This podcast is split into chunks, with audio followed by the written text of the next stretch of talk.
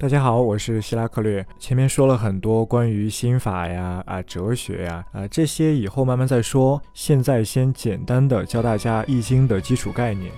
相比于《易经》这个词呢，我更愿意使用“经学”这个词来指代和《易经》有关的知识，是因为啊，可能在大家眼中，《易经》只是一本书，事实上却不是。如果《易经》只是一本书的话，那恐怕它其中没有多少含金量。正是因为经学包含了历朝历代在时代当中不断的对《易经》的解读，经学才博大精深。而最原始的《易经》这本书非常的简单。它仅仅是六十四个卦的卦辞和爻辞，哎，就完了。也就是说，六十四个卦，每一个卦给你简单的一句或两句话，每一个爻给你简单的一句或几句话，这就是易经。先纠正大家对于易经的一个误解，就是在大家眼中啊，大家认为易经是一本教科书啊，易经是教给大家很多很多玄妙的神秘的知识。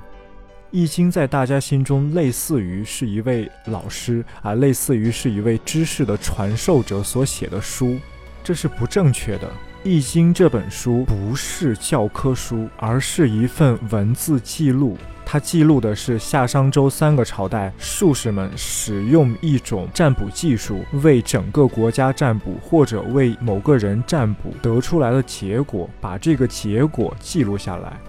啊，我有没有解释清楚？易经是一份占卜记录，它不是像我们现在大学当中用的那种教科书啊，分门别类的跟你说，哎，这个概念叫什么？那个概念叫什么？这个词儿什么意思？那个词儿什么意思？这个数学公式怎么用？哎，那个物理公式又怎么用？易经不是这样的，易经和这些毫无关系，易经仅仅是一份文字记录，它记录的是。古人的占卜结果以及断语，哎，举个例子，假如我现在用一种占卜方法，比如用占星术吧，我用占星术为我的一位朋友预测某一件事，或者来算他的命运。哎，我看了星盘，根据自己对占星术的理解，根据自己掌握的占星知识技巧，得出了一个论断。我把这个论断记录在我的电脑里，保存在某一个文档中。那今天我为小张占卜，明天我为老李占卜，后天我为小周占卜，这样慢慢的我占卜的多了，而每一次占卜呢，我都会把结果和我当时的断语记录下来，最后我的电脑里就会有成千上万份的文档，那这些文档就是易经的来源，易经就是从古代人大量的占卜记录中选择出一些很有代表性的占卜记录，集结成一本书。这就是易经。那问题来了，如果我们只读易经，我们能学到什么呢？我们也许什么都学不到，因为我们所看的易经仅仅是古人的断语，仅仅是古人针对某个人、针对某件事情所下的结论。那如果我们只读易经，我们只能学到历史，学不到什么占卜技术啊，卜筮方法，学不到的，完全学不到。所以呢，告诉大家一个方法来判断某个人是不是真的懂易经。因为现在市面上啊，很多人都是扯虎皮当大旗，动不动就说易经怎么怎么样，我是学易学的，我是怎么怎么样。很多人都这样，但事实上，大多数人对《易经》都没有一个正确的看法，甚至啊，很多人都不知道《易经》到底是一本什么性质的书，它的言辞到底在说什么，很多人都不清楚。如果一个人开口闭口就说《易经》怎么怎么样，哎，《易经》当中说了什么，那么八九不离十，那这个人对《易经》的占卜方法不是非常的了解。他也许只是从哎人文的角度，从教你做人做事儿的角度去给你解读这个《易经》。那这种方法不是不好，只是说它在玄学术数上没有含金量。因为我们读历史，读任何一段历史都可以学到做人做事。那么现在《易经》又是一本占卜的记录，它自然而然就具有一种历史文献属性。那我们读这种历史文献，从中学到了做人做事，这一点儿也不奇怪。如果一个人他在和你讨论《易经》的过程中，经常跟你说经学如何如何，对《易经》的解释中谁谁谁比较出色，哎，哪位哪位比较不靠谱？如果有个人用这样一种方式去跟你谈《易经》，那么这个人可以说是懂行的。《易经》是古人的卜筮记录，大家一定要记好。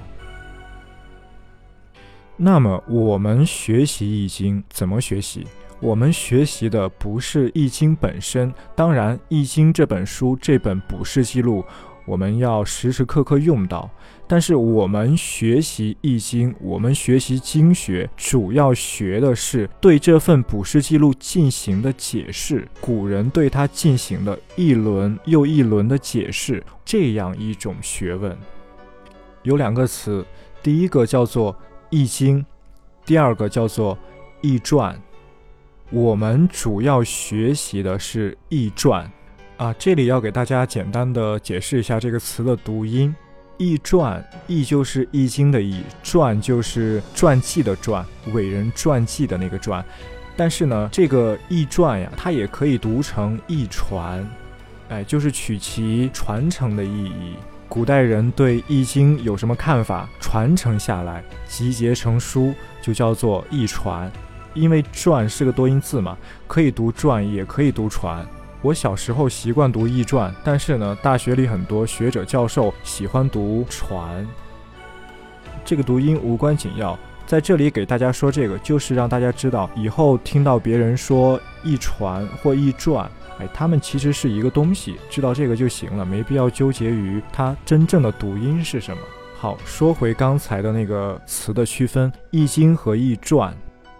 易经》是一份卜筮记录，那么《易传》就是后人对《易经》这本卜筮记录所做的合理的猜测和解释，其实就是一种反向的逆推嘛。古人用了一种占卜方法，用了一种有逻辑、有脉络的解释方法去解释他当时所占卜的那个卦，那后人就根据古人当时的断语。来反方向的去往回推，推测他当时到底是怎么想的，他当时的这种思维逻辑、这种推理逻辑是什么？这个就叫做易传，或者说易传。易传也好，易传也好，发展到后期又出现了一种新的说法，叫做易注啊，就是注释的那个注，其实是一样的嘛，只不过换了一个词。刚才说了，后人对古人进行的解释都可以叫做易传、易传、易注，这是没问题的。比如我今天也可以根据自己的心得啊，写一份易传、易传、易注啊，因为我姓李，我可以就把我写的这份注释、这份解释叫做李氏易传。那如果姓张，就是张氏易传；如果我姓王，就是王氏易传，就是这样。但是呢，我前几期给大家说过一个事情，就是《易经》的儒学化。儒学嘛，他的大宗师是孔子。孔子在五十岁之后啊，非常喜欢读《易经》，这在《论语》之中，在后来的考古证据之中都发现了。孔子对《易经》是非常的欣赏，非常的喜爱，尤其在他晚年，非常的热衷于进行解经、解读《易经》的这样一种思想活动。据汉朝时期的儒生们说，孔子在当时研究《易经》之后，写下了一份自己的心得，这份心得就叫做《孔氏易传》。而因为在西汉的初期，汉武帝时期，儒学成为了官方的主流的意识形态，罢黜百家，独尊儒术，那么刚才这份所谓的《孔氏易传》就成了整个中国、我们整个国家流通的官方版本。它本来叫做《孔氏易传》，因为它成了官方版本，于是就直接简称为《易传》，以至于我们后世直到现在说起来，《易传》指的都是这份《孔氏易传》。这个大家一定要搞清楚啊！《易经》这本书大概成书在商末周初，而《易传》也就是《孔氏易传》，大约成书在战国末期与西汉前期。这两本书的创作时间其实是相差很大的，差了几百年。大家千万不要以为《易经》和《易传》是在同一时期写成的，《易经》和《易传》是捆绑在一起的，不是这样的。《易经》是《易经》，《易传》是《易传》，只不过后来因为儒学在我们整个国家成为了主流的学问，于是呢，后代儒生就把孔子写的这份《易传》当成了官方的解释版本，以致流传到现在。好，这是《易经》的概念上的区分，它的非常重要的历史。我以后会给大家读《孔氏易传》，也会读其他人的易传，比如孔子的学生写过，比如孔子的学生子夏，他也写过易传，叫做《子夏易传》。孔子的后学荀子，荀子的后代荀爽也写过《荀氏遗著》。啊，于帆啊，王弼呀，后期的朱熹、程颐，他们都写过对《易经》的解释，《易传》也好，《易传》也好，《易注》也好，都写过很多很多，数不胜数。如果我们要弄懂《易经》、精通《易经》的话，是要把他们所有人写的《易传》、《易传》、《易注》全部读一遍，全部烂熟于心才行。这水非常的深，不像一些人想的那样很简单。这是要下苦功的。当然了，一般人没有必要去这么兢兢业业，哎，这么醉心于此。一般人用易经去占卜，只需要熟悉一些基本的概念就行了。这种基础的理论啊，我在下几期会给大家讲到。